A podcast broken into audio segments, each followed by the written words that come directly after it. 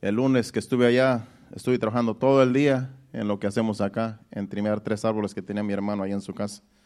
Estuve tan cansado todo ese día que se cuenta que ese día no, descansé porque sino que trabajé. Pero era necesario para demostrar también de que nosotros podemos trabajar estando de vacaciones allá donde hay necesidad. Y claro, pues fue gratis. Yo le dije a mi hermano, dije, si hermano Mariano viene para acá a hacerte este trabajo, le dije, te va a cobrar como 2.500, así es que imagínese todo lo que se ahorró. 2.500 dólares, a mí no me pagó nada. Tres árboles grandes que tiene ahí, de esos faicos que le llaman, banyan trees. Pero pues allá pues, todo es gratis, todo lo que se hace es casi gratis porque pues la gente no tiene para pagar. Vamos a la palabra de Dios, al mensaje de hoy. Es un título simple, la fe. Simple pero poderoso, porque sin fe es imposible agradar a Dios. Así es que ese es el título, la fe. Vamos a estar hablando de la fe. Allá, mientras estuvimos allá en México, eh, esta semana que estuvimos allí, que fueron en realidad como seis días o cinco, nos tocó estar en dos servicios.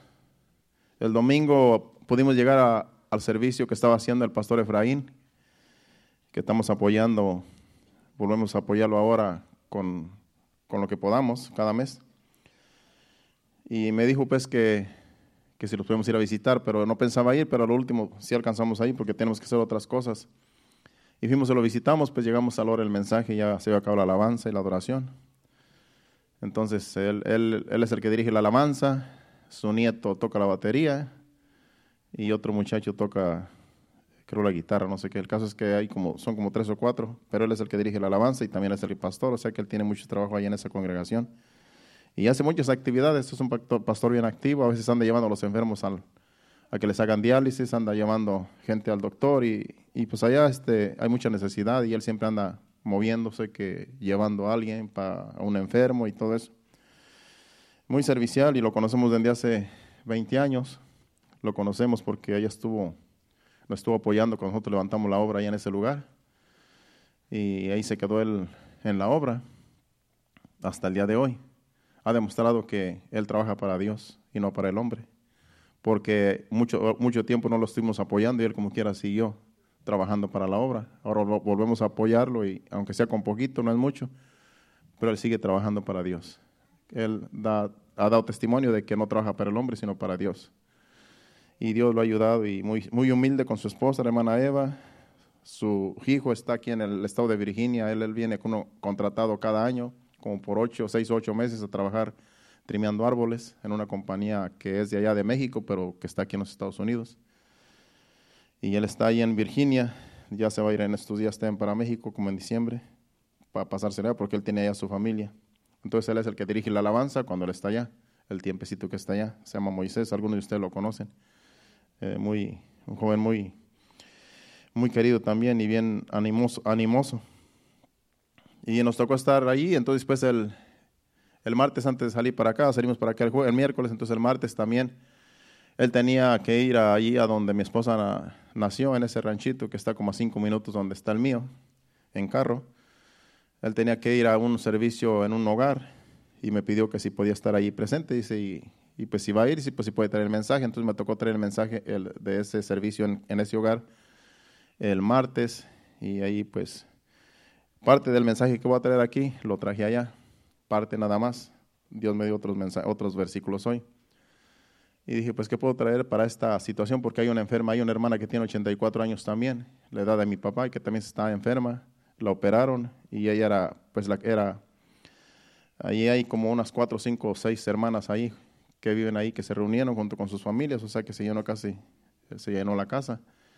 Y lo hicimos en el patio porque dentro no cabían. Y ahí trajimos ese servicio y me tocó la, la enseñanza, la, la prédica. Eso fue el martes.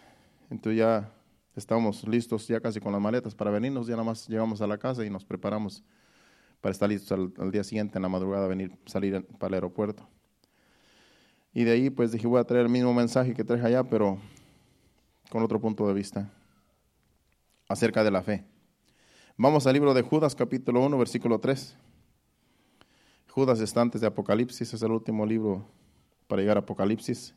Solamente es un capítulo y, y tiene 25 versículos ese capítulo. Dice la palabra de Dios, el versículo 3, del libro de Judas. Amados, por la gracia, por la gran solicitud que tenía de escribiros acerca de nuestra común salvación, me ha sido necesario escribiros, exhortándoos que contendáis ardientemente por la fe que ha sido una vez dada a los santos. Aquí el apóstol Judas exhorta que contendáis ardientemente por la fe. Sabemos que a Dios no le, no le agradan las contiendas. Dios siempre en, su, en, su, en, sus epístolas, el apóstol Pablo siempre está evitando las contiendas entre nosotros. No quiere que haya contiendas entre nosotros como iglesia.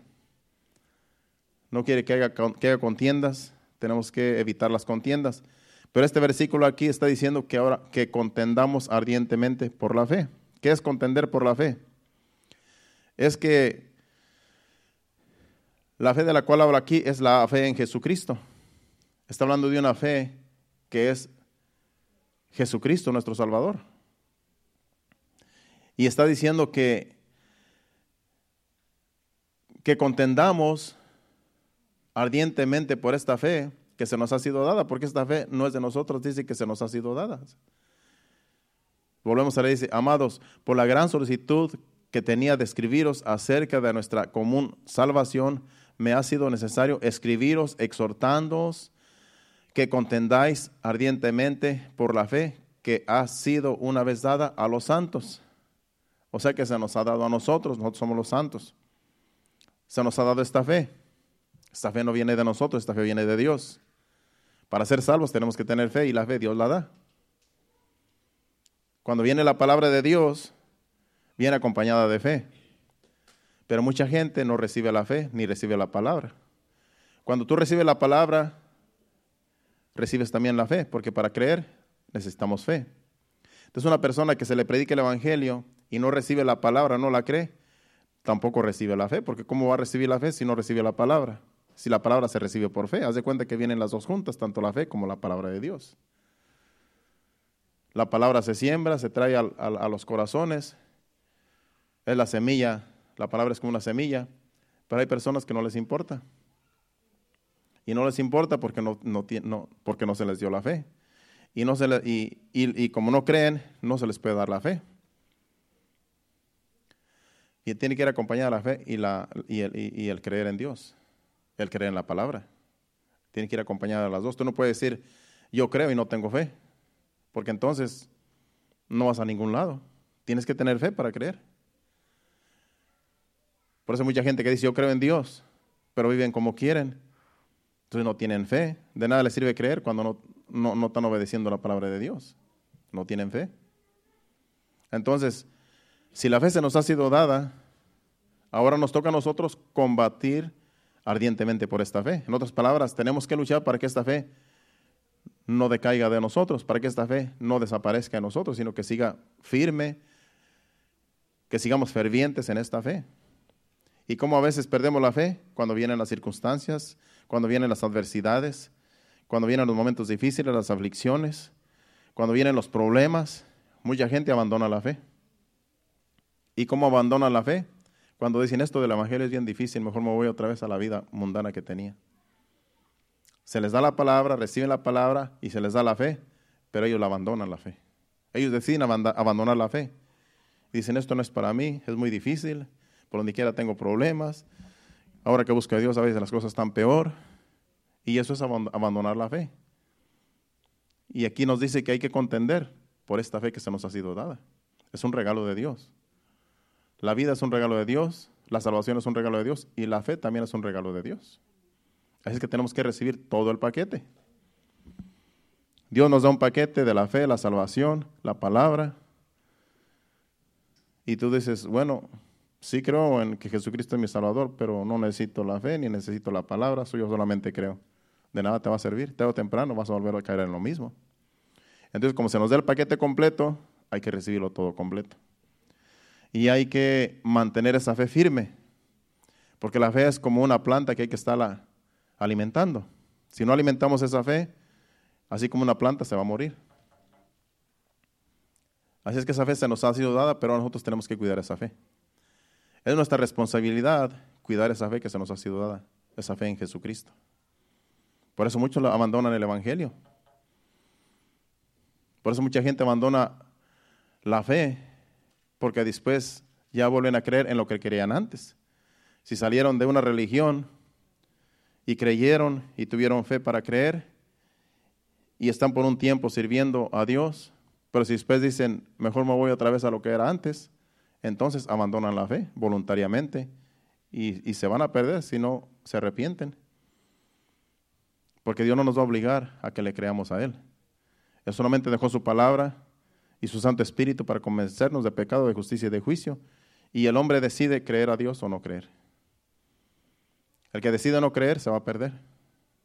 Por eso en Juan 3, 17, como les traje allá en el mensaje allá en el, servicio fúnebre, en Juan, en, Juan 3, 3, 17 dice, porque no envió Dios a su Hijo al mundo para condenar al mundo, sino para que el mundo fuera salvo, salvo por él. Y luego él dice el 18, estos versículos los, leía allá en el, en el panteón.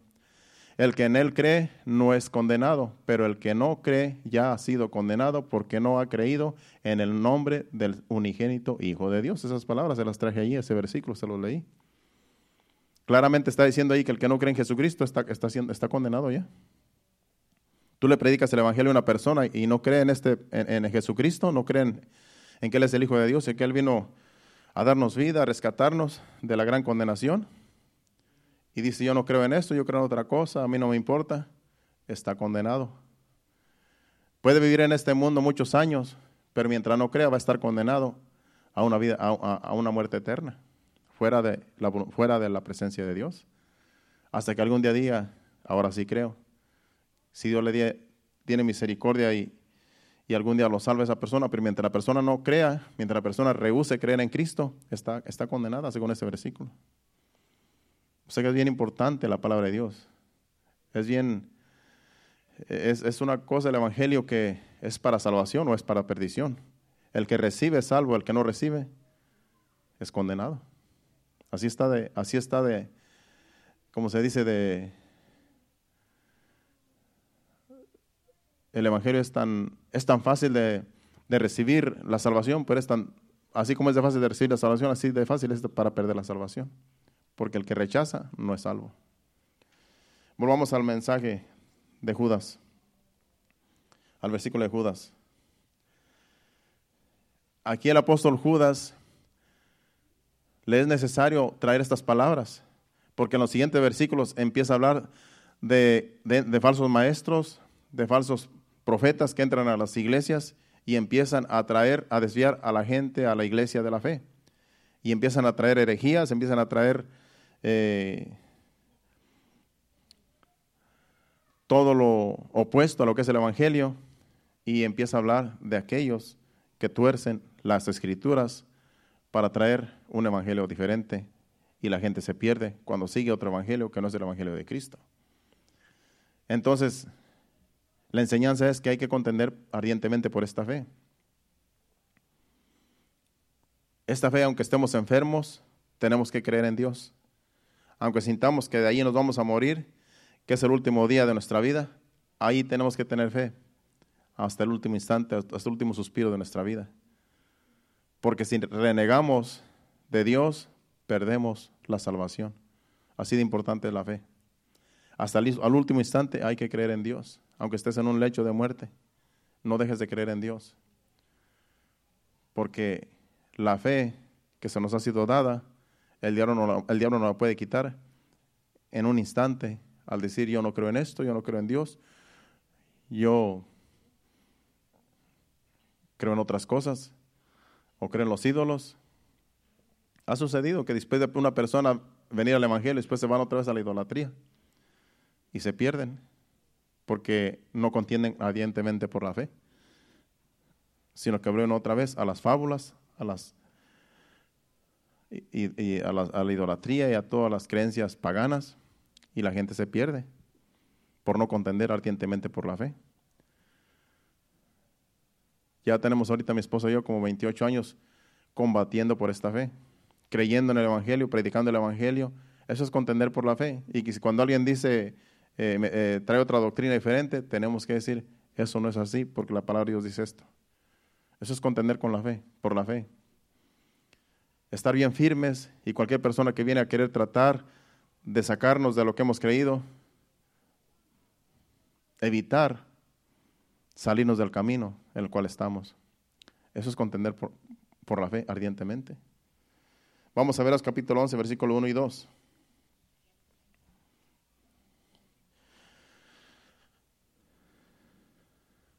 Es pues la fe la certeza de lo que se espera, la convicción de lo que no se ve. Porque por, porque por ella alcanzaron buen testimonio los antiguos. Sabemos que la fe no se puede ver, pero es una certeza de lo que se espera. Es una certeza de lo que dice la palabra de Dios. La palabra de Dios se recibe por fe. Y es una certeza de que lo que dice la palabra de Dios, eso se va a cumplir. Dice Jesucristo que se va a cumplir letra por letra y hasta un punto de la palabra de Dios se va a cumplir tal y como está escrito.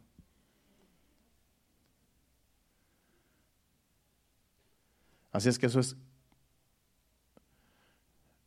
Dice, porque por ella alcanzaron buen testimonio los antiguos. ¿Quiénes son los antiguos? Las personas que vivieron antes y que andaban y que caminaban con Dios como todos los héroes de la fe que habla el capítulo 11 de Hebreos. Todo ese capítulo habla de los héroes de la fe. Habla de Abraham, habla de Noé, habla de Moisés, habla de Enoch, habla de Abel, habla de todos los que estaban antes en el Antiguo Testamento, que dieron testimonio de que creían en Dios. Y por medio de la fe fue que dieron testimonio. Para que nosotros podamos dar testimonio de que somos hijos de Dios, tenemos que tener fe. No podemos nosotros desviarnos ni un instante de la fe. Necesitamos estar firmes en esta fe. Y a veces cometemos errores que después decimos, ¿para qué dije eso? Porque eso no está bien dicho, o eso, o eso me equivoqué en esto que dije, o esto que hice. Porque uno se puede equivocar, o a veces dice uno a la ligera. Y, después, y uno siente que le redarguye, eso no es así. Como por ejemplo, estamos allí visitando con mi esposa a una señora que es, pues, no es evangélica. Y la señora, pues, ya tiene ya casi sus, también sus 80 años y anda por allí, ha sido muy servicial y tiene, pues, tiene, pues, digamos que tiene bienes y ha andado hasta en, los Estados Unidos y ha andado, ella dice que anda por acá muchas, por que conoce varios lugares y todo. Y se me ocurrió decirle pues que está bien bendecida por Dios. Y rápido el Espíritu Santo me, me, dijo, ¿cómo sabes que es Dios el que la está bendiciendo? Porque en realidad pues no es evangélica. Pero sentí el impacto luego, luego, sentí como, haz de cuenta, como salió mi palabra y a la vez, ¿estás seguro que es Dios? Y dije, no, pues sí me sentí mal. Porque una vez habla a la ligera. Porque tú aprecias a las personas por lo que hacen y a veces te hace a decir, no, usted está bien bendecido por Dios, está, está bien bendecida por Dios, pero no se sabe si es Dios, porque si no le sirven a Dios, si sirven a la idolatría o, otra religión, no puede decir que es Dios que los está bendiciendo. Entonces, así lo, lo sentí, pues como que Dios me dijo, ¿cómo sabes que yo soy el que estoy bendiciendo a esta persona? Y esas cosas a veces se nos sale decir o hablar o, compartir, y eso tenemos nosotros que tener mucho cuidado porque no todo viene de Dios. Toda buena edad, todo don perfecto descienden de Dios, pero también otras personas son prosperadas, pero no porque Dios las prospere, sino por otros medios. Entonces no podemos decir que todas las personas que están prosperadas, que tienen bienes, Dios los está bendiciendo, ¿no? Dios bendice a sus hijos, a su pueblo. Los demás están prosperados por otra cosa, porque se han esforzado, quizá yo, pero no le han dado la gloria a Dios. Es por eso que nosotros los hijos de Dios tenemos que siempre estar agradecidos con Dios y honrar a Dios siempre. Y darle gracias a Dios por lo que tenemos y por todo lo que nos ha dado, por la salud y por todo.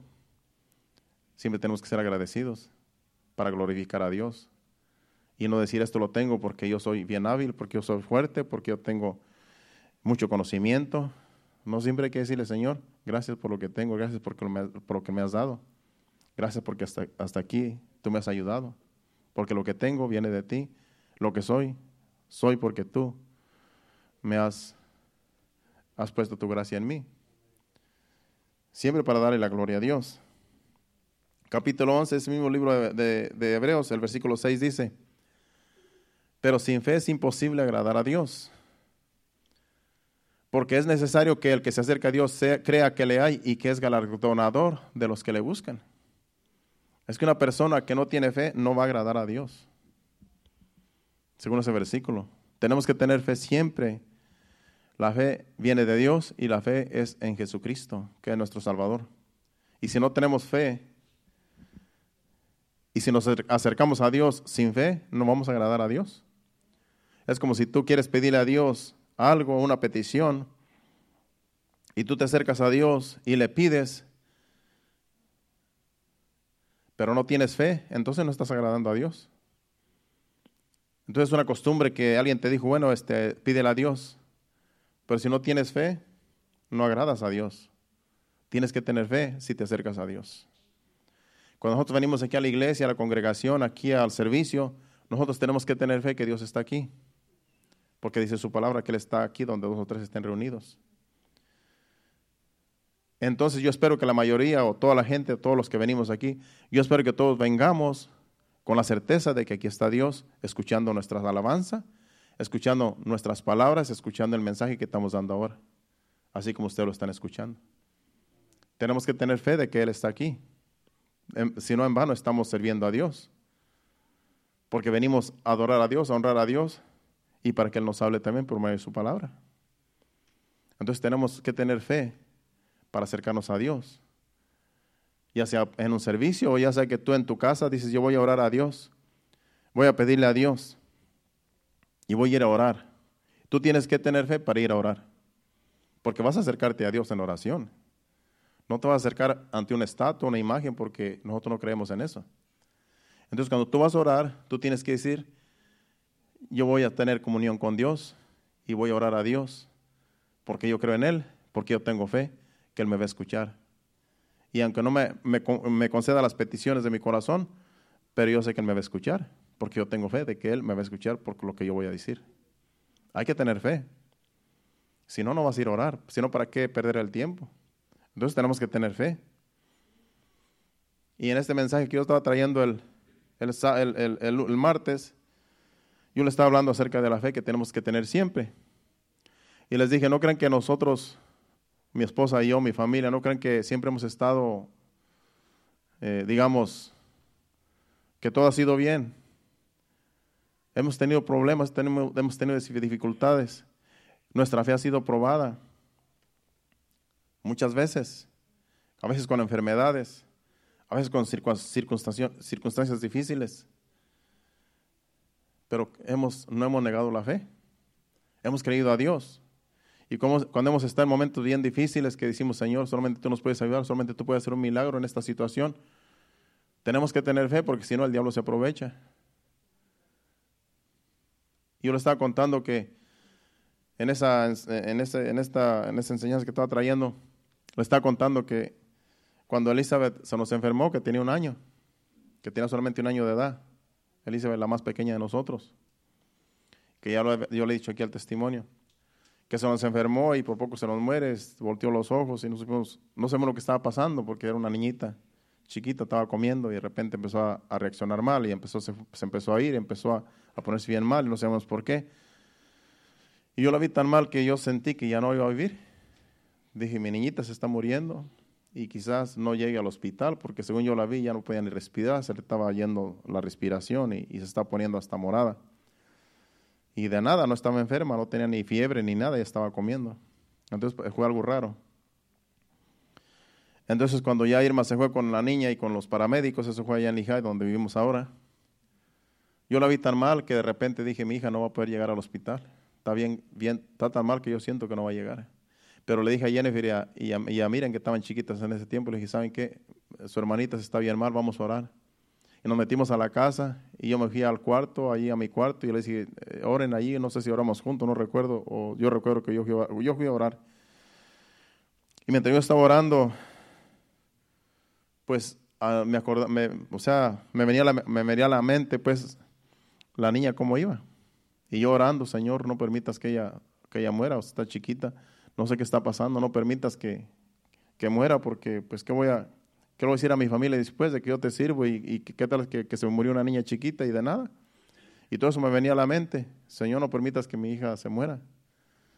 Y yo estaba bien asustado, bien confiando en Dios, pero a la vez, eh, sabes, en una situación de esa estás desesperado, pero tienes que creer en Dios.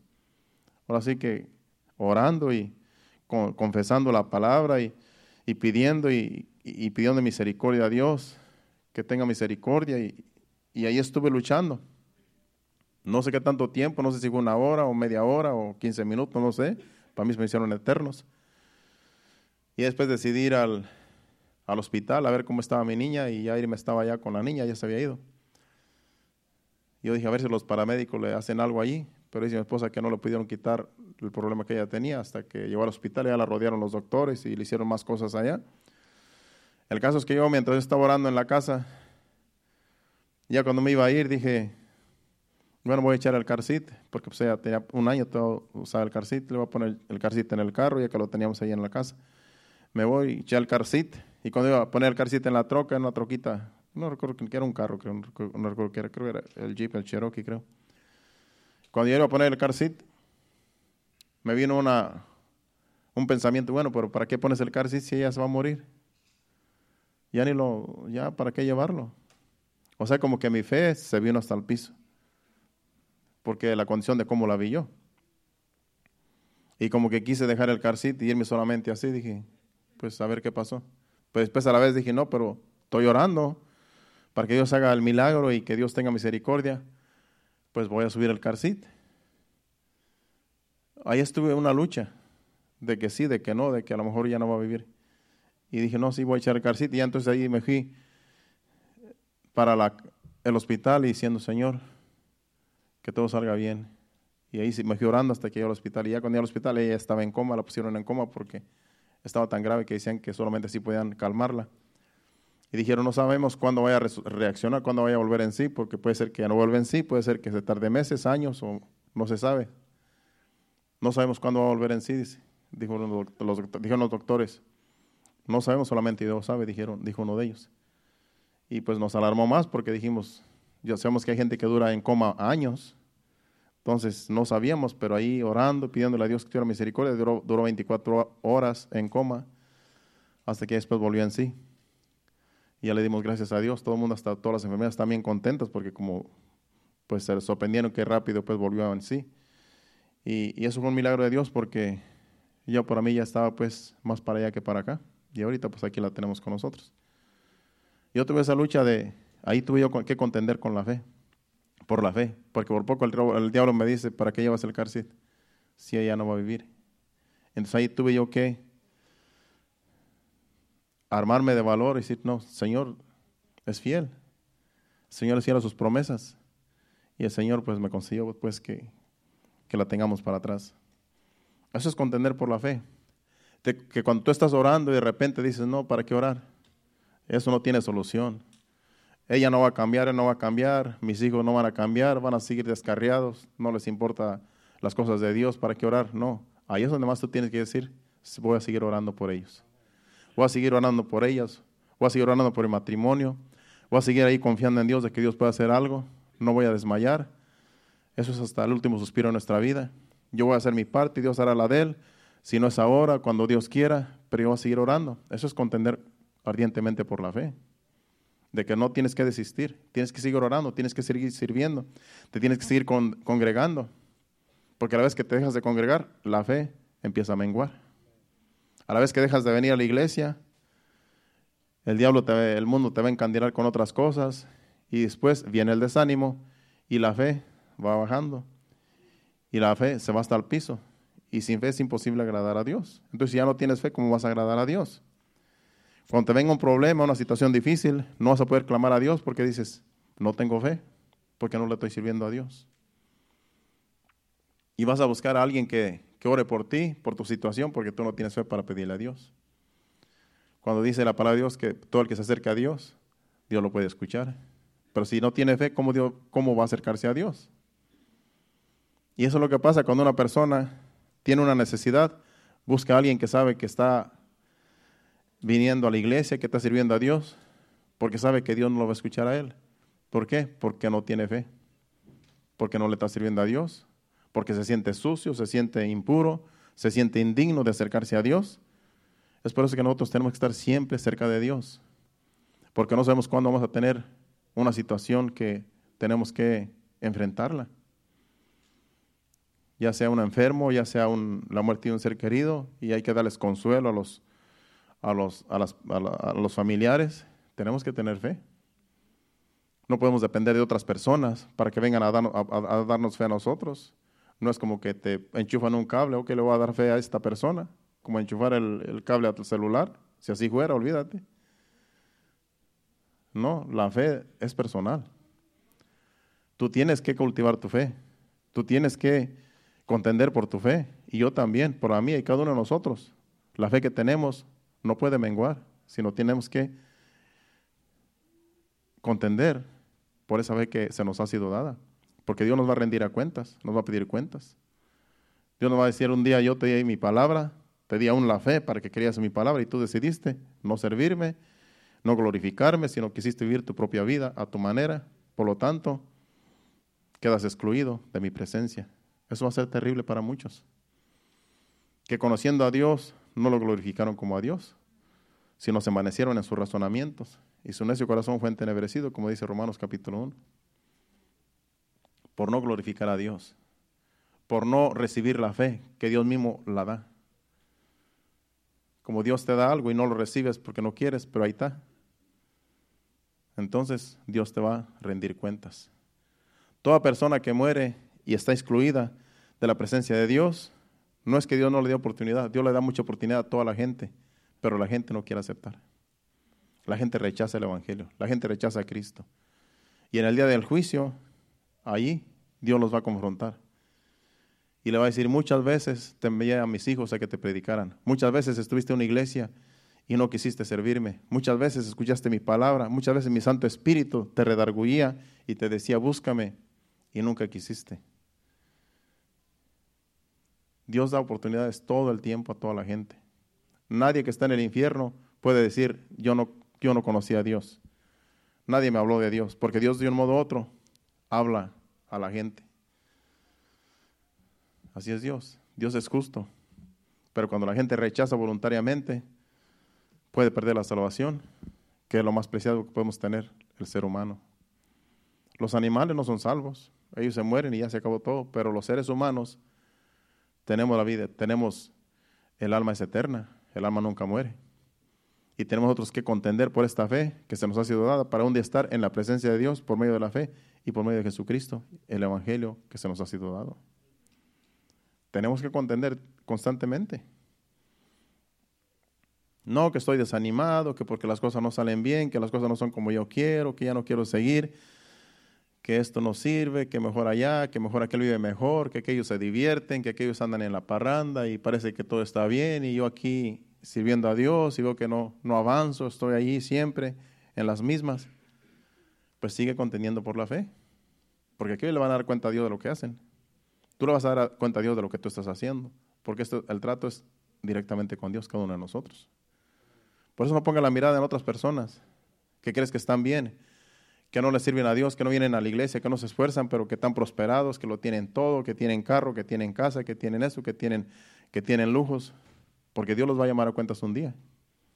Y si conocen de Dios y no cultivaron su fe, no contendieron por la fe que se les fue dada, un día Dios los va a llamar a cuentas. ¿Y de qué les sirve todo lo que tienen? Si dice Jesucristo que la, la vida del hombre no consiste en los bienes que posee, porque ahorita estamos aquí, el día de mañana ya no estamos. ¿Y de qué le sirve a la gente acumular? Aún los extraños disfrutan lo que las personas acumulan. Es lo que dice también Eclesiastés, el libro Eclesiastés. Aquí lo que importa es la fe que Dios se nos ha sido dada, que hay que contender por ella para que estemos siempre firmes, pase lo que pase, estemos firmes en la fe, venga lo que venga. No debemos de claudicar de la fe que se nos ha sido dada. Sigamos en, primer, en Segunda de Timoteo, no, primera Timoteo, capítulo 4, versículo 1, aquí el apóstol Pablo le dice a Timoteo acerca de la fe. Primera de Timoteo 4.1. Dice, pero el Espíritu dice, pero el Espíritu dice claramente que en los postreros tiempos algunos apostatarán de la fe, escuchando espíritus engañadores y a doctrinas de demonios. Aquí está hablando de estos tiempos que estamos viviendo. Los postreros tiempos son estos Esto se escribió hace dos mil años. Y cuando habla de los posteriores tiempos, está hablando de los últimos tiempos. Se puede decir, pero el Espíritu dice claramente que en los últimos tiempos algunos apostatarán de la fe. ¿Qué es apostatar de la fe? Abandonar la fe, abandonar a Jesucristo, abandonar el Evangelio. Eso es lo que está diciendo ahí. Eso es apostatar. ¿Y cómo apostatan? Escuchando espíritus engañadores. ¿Qué son espíritus engañadores? Es gente que se deja usar por el diablo para, para tener una doctrina diferente que no es el Evangelio. Esas son doctrinas. Eh, eh, espíritus engañadores son los que traen doctrinas de demonios. Toda doctrina que no viene de Dios es una doctrina de demonios. Toda doctrina que no es el Evangelio de Cristo son doctrinas de demonios. Y hay personas que engañan a, las, a otras personas que, que, han creído porque apostatar de la fe es, persona, es, es, es que esas son personas que creyeron en el Evangelio, estuvieron sirviendo a Dios, fueron hijos de Dios, fueron, se arrepintieron de sus pecados y le sirvieron a Dios, pero después escucharon otros evangelios, otro evangelio que no es el evangelio de Cristo. Esos son espíritus engañadores y son doctrinas de demonios. Eso es apostatar de la fe que ya no creen lo que antes creían. Antes creían que Jesucristo era el Hijo de Dios, que está sentado a la diestra del Padre intercediendo por nosotros. Ahora ya no creen. Ahora creen en otra cosa que no es el Evangelio. Abandonaron el Evangelio y apostataron de la fe. Ahora se volvieron testigos de Jehová. Ahora se volvieron musulmanes. Ahora se volvieron eh, otras religiones que no tienen nada que ver con el Evangelio, que hay muchas. Se volvieron mormones porque ya le dijeron, no, pues tú puedes tener muchas mujeres y como quiera, pues allá vas a ser un Dios allá arriba. Y dicen, bueno, pues es lo que me gusta, las mujeres, entonces voy a buscar unas cuantas y voy a tener muchos hijos, porque entre más hijos tienen, parece que más, más populares son. Pues esos son espíritus engañadores. El mormonismo es, un espíritu, es, es una doctrina de demonios los testigos de Jehová y todo lo que es en contra de la palabra de Dios, en contra del Evangelio, todo eso son, son doctrinas de demonios, son sectas satánicas o sectas religiosas que llevan a la gente a la perdición y están excluidos de la presencia de Dios. Pues personas que estudian el Evangelio y se vuelven a estas sectas religiosas, en, esos son personas que apostatan de la fe. Se vuelven apóstatas. Y de allí si son engañados, de allí no hay quien los saque. Solamente el Espíritu Santo los puede convencer de que están mal. Por eso dice el apóstol Santiago que si alguno eh, hace volver del camino del error a alguien, ha salvado de muerte un alma y ha cubierto multitud de pecados. Eso está en Santiago, no recuerdo el versículo, me vino a la mente ahora. Ya es al final, capítulo 5, al final. Ya son los últimos versículos. De que si tú sabes que una persona apostató de la fe y está en un camino equivocado, sirviendo a otra religión, sirviendo a una doctrina de demonios, estando en una secta, y tú le dices, ¿sabes qué? Tú estás mal, abandonaste el Evangelio, te apartaste de la verdad. Jesucristo es el único que salva. El Padre está allá y Jesucristo está a la diestra del Padre. El Espíritu Santo nos convence de pecado, de justicia y de juicio. Y solamente hay un camino, hay una verdad y una vida y es Jesucristo te apartaste, ahora estás en otra religión que te está llevando a la perdición. Y si tú lo convences de que venga al conocimiento de la verdad donde estaba antes, dice que has salvado de muerte un alma y has cubierto multitud de pecados por esa alma que iba rumbo al infierno y lo, lo convenciste de que estaba mal y, ahora está firme otra vez en el Evangelio. Sí puede suceder que estando bien errados, los convenzamos de que están mal y que vuelvan otra vez a los caminos del Señor. Para Dios no hay nada imposible. Pero si siguen en ese camino erróneo, se van a perder y están, han apostatado de la fe para escuchar espíritus engañadores y a doctrinas de demonios. Por eso, usted como hijo de Dios no ande, no ande escuchando religiones aquí, eh, otras doctrinas que no son el Evangelio, porque lo pueden convencer de que ellos están bien y nosotros estamos mal. Y después están confundidos. Piensan que ese es el Evangelio y y es el, son doctrinas de demonios que están para que los que son evangélicos, hijos de Dios, apostaten de la fe. Vamos a 1 Pedro 1, 5, capítulo, capítulo 1, versículo 5, versículo 5. Y luego vamos a ir al 7 y luego al 9. 1 Pedro capítulo 1, versículo 5. Y luego nos brincamos otro al 7. Dice que soy guardados por el poder de Dios mediante la fe para alcanzar la salvación que está preparada para ser manifestada en el tiempo postrero. Dice que somos guardados por el, por, por el poder de Dios mediante la fe para alcanzar la salvación. O sea que Dios nos guarda a nosotros con su poder y es mediante la fe. Mediante la fe que nosotros tenemos en Cristo, Dios tiene un poder que nos guarda, nos protege para alcanzar la salvación que está preparada para ser manifestada en el tiempo postrero. Dios nos guarda, Dios nos protege, pero es por medio de la fe que nos ha sido dado. Y esa fe nos hace salvos. Y Dios tiene cuidado de nosotros, nos protege, pero tenemos nosotros que afianzarnos de esa fe. Si perdemos la fe, lo perdemos todo. Nos vamos otra vez a lo que éramos antes, nos perdemos.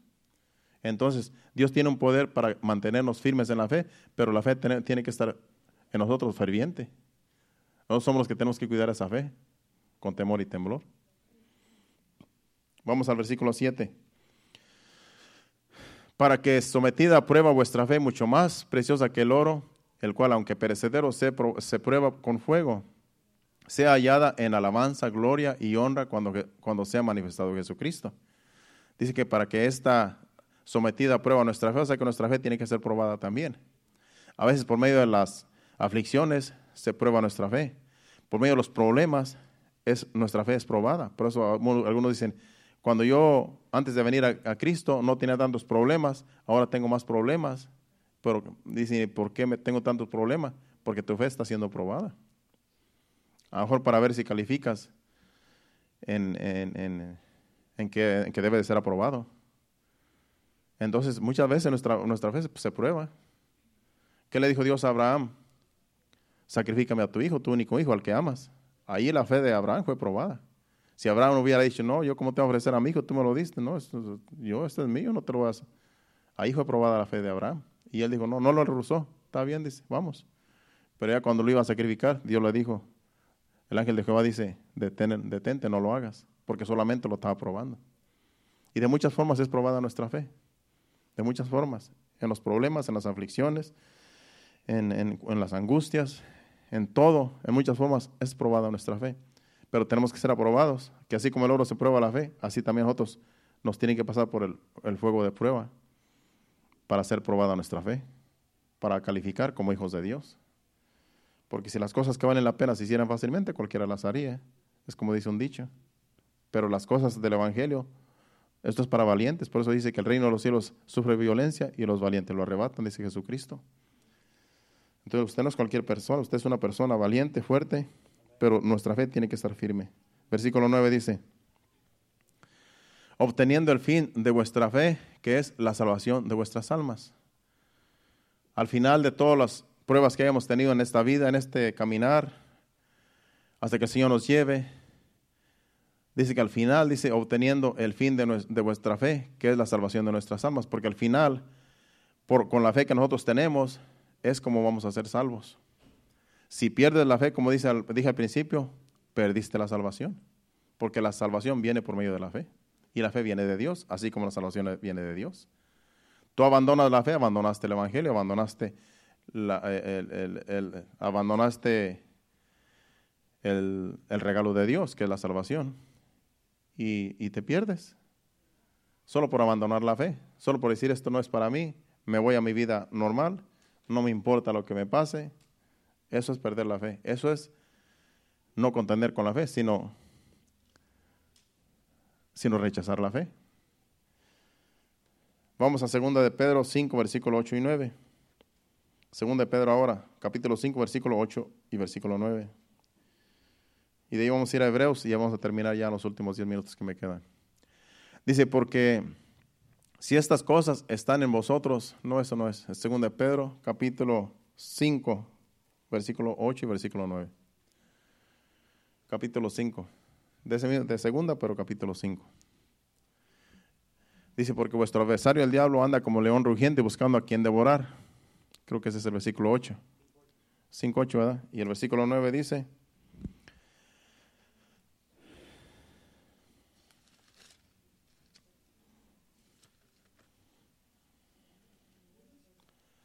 Hebreo, eh, segundo de Pedro 5, 8 y 9.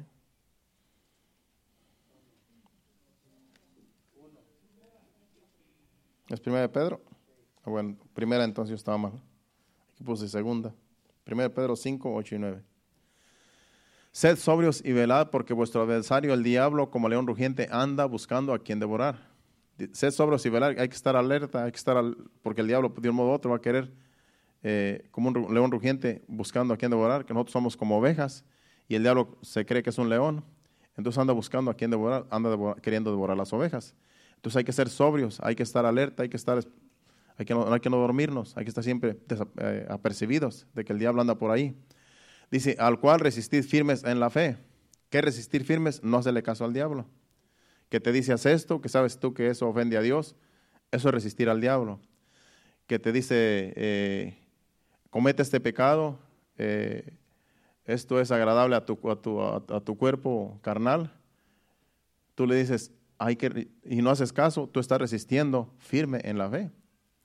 Dice, al cual resistir firmes en la fe, sabiendo que los mismos padecimientos se van cumpliendo en vuestros hermanos en todo el mundo.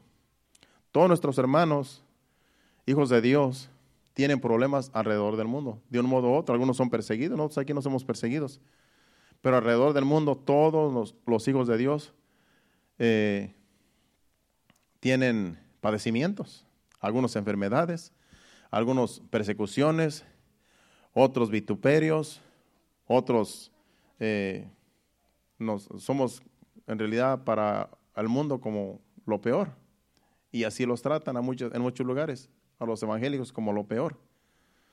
Dice el cual eh, resistir firmes en la fe, sabiendo que los mismos padecimientos se van cumpliendo en vuestros hermanos en todo el mundo. En todo el mundo hay, nuestros hermanos están padeciendo, pero hay que, resistir, hay que estar, estar firmes en la fe. Hay que resistir firme las situaciones adversas en la fe. No movernos de esta fe que se nos ha sido dada. Porque no solamente tú estás pasando momentos difíciles, otros están pasando cosas peores. No somos los únicos que sufrimos. Muchos sufren alrededor del mundo, hermanos nuestros. Entonces no, estamos solos en este mundo eh, sufriendo, si es, que si es que está sufriendo. Volvamos a ver los capítulo 11, versículo 35 al 39.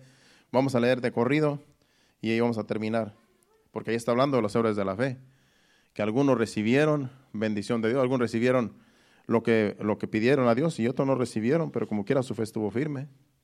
Vamos a leer, leer de, corrido en estos cinco minutos que nos quedan para, para terminar. Hebreos 11 del 35 al 39. Aquí dice que, por medio de la fe, porque aquí está hablando de la fe, dice, por medio de la, fe, dice, las mujeres recibieron sus, sus, muertos mediante resurrección, mas otros fueron atormentados, no aceptando el rescate a fin de obtener mejor resurrección. Otros experimentaron vituperios, azotes, a más de esto, prisiones y cárceles, por medio de la fe. Ponga eso de la fe. Por medio de la fe fueron apedreados, aserrados, puestos a prueba, muertos a filo de espada, anduvieron de, acá para allá, cubiertos de pieles de ovejas y de cabras, pobres, angustiados, maltratados. Y hoy dicen que el Evangelio de la prosperidad, que todos tenemos que estar prosperados. Aquí dice que está pobres, anduvieron unos por medio de la fe, de los cuales el mundo no era digno, errando por los desiertos, por los, por los montes, por las cuevas y por las cavernas de la tierra y todos estos, aunque alcanzaron buen testimonio mediante la fe, no recibieron lo prometido. Pero a Dios le agradó su fe. Muchos de estos, lo que ellos esperaban, no se, no, se les concedió. Esperaban a lo mejor salvación de sus vidas y los mataron. Esperaban que Dios eh, abogara por ellos en algún juicio y no. Dios permitió que los mataran, que los aserraran, que los persiguieran andaban como ovejas de aquí para allá, vestidos, errando por los caminos, por los collados, por las cuevas, escondiéndose, escondiéndose de, los que los perseguían, pero su fe estuvo firme. No recibieron lo prometido, pero estuvieron firmes hasta el último día de que Dios podía salvarlos de, de la muerte. Y los mataron, pero estuvieron firmes en la fe. No recibieron lo prometido, dice. Y todos estos, aunque alcanzaron buen testimonio mediante la fe, no recibieron lo prometido. Muchas de las veces nosotros oramos, Señor, concédeme esta petición, y no recibe lo que tú pides, pero tu fe tiene que seguir. No vas a decir, como Dios no me concedió este deseo, ya no creo en Dios. No, tienes que estar firme. Señor, me quiero casar con fulana, pero concédemela. Dios no te la concede porque no te conviene. No vas a decir, no, pues ya no quiero servir a Dios porque no me la concedió. Esa era la que yo quería que fuera mi esposa. No, es que Dios tiene otra mejor. Que necesito un carro, que necesito una casa, y si no me la concede el Señor, ya no creo, no. Sigue firme. No vas a recibir lo prometido, lo que tú pides, pero tienes buen testimonio de que, Señor, si tú quieres darme, bueno, y si no también, te sigo, te sigo sirviendo, te sigo amando. Eso es estar firmes en la fe. Eso es tener buen testimonio. Porque aunque no reciba lo que tú pides, a Dios le agrada tu estilo de vida. Señor, está bien. Soy tu hijo, tú sabes lo que me conviene. Si tú me das bueno y si no me das también. Si tengo que estar pobre, pues está bien, pero dame lo necesario y Dios te lo da. Porque no he visto justo desamparado ni su descendencia que mendigue pan. Pero hay gente que quiere estar bien prosperada para decir yo soy un hijo de Dios. Para verse como que, ok, Dios está conmigo porque miren lo que tengo. No, si hay pobres que también son hijos de Dios. Hay pobres que también claman a Dios y Dios los oye. No solamente la gente que, que tiene bienes. Dios lo que quiere es un corazón y que la fe esté firme en cada uno de nosotros. Mantengamos esta fe firme, hermanos, porque es lo que Dios es lo que nos va a llevar a la salvación. Por medio de la fe es que somos salvos. Pierdes la fe y te vas al mundo otra vez. No pierdas la fe. Afiánzate en la fe. Acércate más a Dios. Si has dejado de congregarte, congrégate más seguido. Si has dejado de orar, ora. Si has dejado de leer la palabra, lee la palabra porque eso te va a aumentar tu fe. Todo lo que tenga que ver con Dios, alabanzas también te acercan a Dios. Los coritos, la, adoración, todo lo que tenga que ver con las cosas de Dios, todo eso aumenta tu fe y te acerca a Dios. Hay muchas formas de acercarnos a Dios, pero principalmente congregarnos, porque aquí Dios nos habla.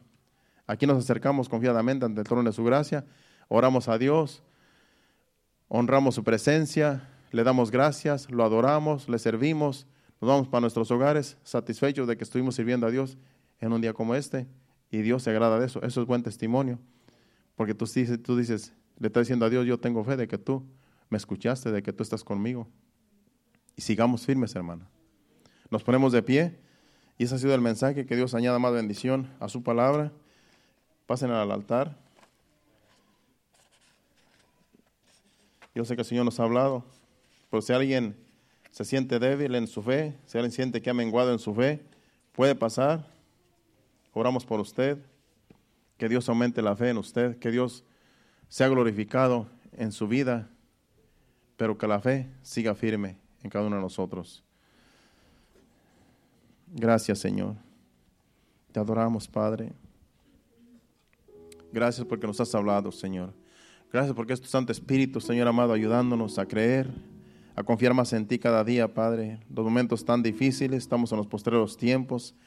Muchos apostatan de la fe, Señor, pero te pedimos que nos ayudes a que nuestra fe no falle, Señor. Que en luchas y pruebas nuestra fe siga firme, Padre. Porque esperamos tu venida, Señor. Tu iglesia te espera. Y tú, tú esperas que tu iglesia tenga fe para ser levantada, Señor. Creemos en ti, Señor. Te esperamos. El Espíritu y la iglesia dicen, ven, Señor Jesús. Adore a Dios con este canto y en breve nos vamos a nuestros hogares. Gracias, Señor.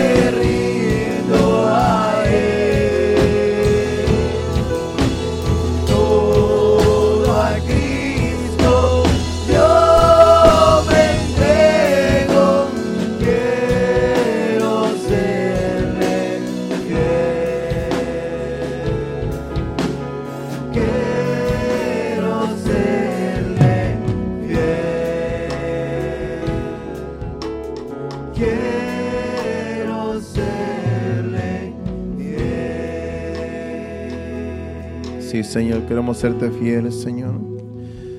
Tú eres fiel aunque nosotros somos infieles, Señor. Pero queremos serte fiel, Señor, porque tú, Señor, mereces que seamos fieles a ti, Señor, a tu palabra, Santo Espíritu, Señor.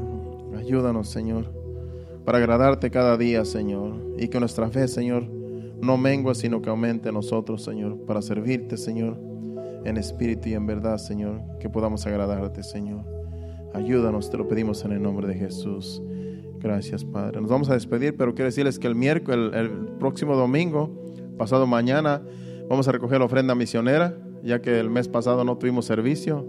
No, o sí tuvimos, pero no lo pudimos recoger porque como no teníamos servicio toda la semana.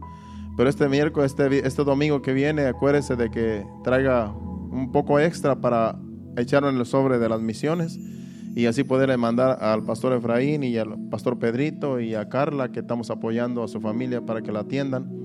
Acuérdese de, de esas necesidades para que ese domingo pues usted traiga un poquito extra y agarre un sobre de misiones y para esa obra que estamos, eh, ese ministerio de misiones. Así es que quiero recordarles eso y, y también que vamos, estamos comprando la VEN porque como el viernes que salimos, que, que llegamos allá a México, ese día yo pensaba eh, tomar la mediodía tan siquiera para buscar una VEN a las agencias y pues si usted ve una VEN que está por ahí en buenas condiciones y que ya que los que ven así como en internet, así que están ahí por ahí, pues déjanos saber de repente pues la compramos porque si la necesitamos. El pastor Adel me prestó la de él un día, pero después dijo que la tenía en venta y que iban a ir a verla. Tuvimos que llevarla otra vez a su, a su, taller y para mostrarle a alguien que la quería. Entonces, pues la tiene en mente, no podemos estarla pidiendo a cada rato.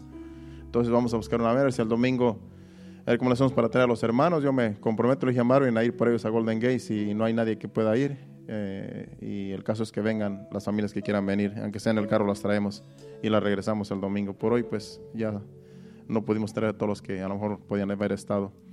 Pero sí estamos buscando una VEN, así es que esperemos que para la próxima semana ya la tengamos y así eh, puedan, que puedan venir todos los que faltan.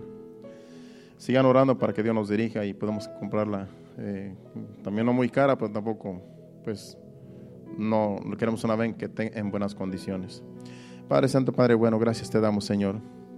Gracias, Padre Santo, por tu Santo Espíritu, Señor. Gracias porque nos has traído aquí a tu casa.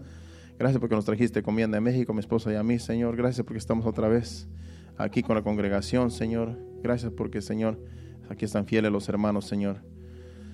Y gracias te damos por todas las bendiciones que tú nos has dado, Padre. En el nombre de Jesús te pedimos que nos lleves con bien a nuestros hogares, quita todo tropiezo de nuestro camino y que cada uno llegue con bien, los jóvenes, los niños, los damas, los caballeros, Padre. Que todos lleguemos con bien, Padre Santo, a nuestros hogares en este día, en esta noche, Padre. Te lo pedimos en el nombre de Jesús. Llévanos con bien. Amén y amén. Dios los bendiga. Estamos despedidos aquí el domingo a las 5 de la tarde. Hacia adelante.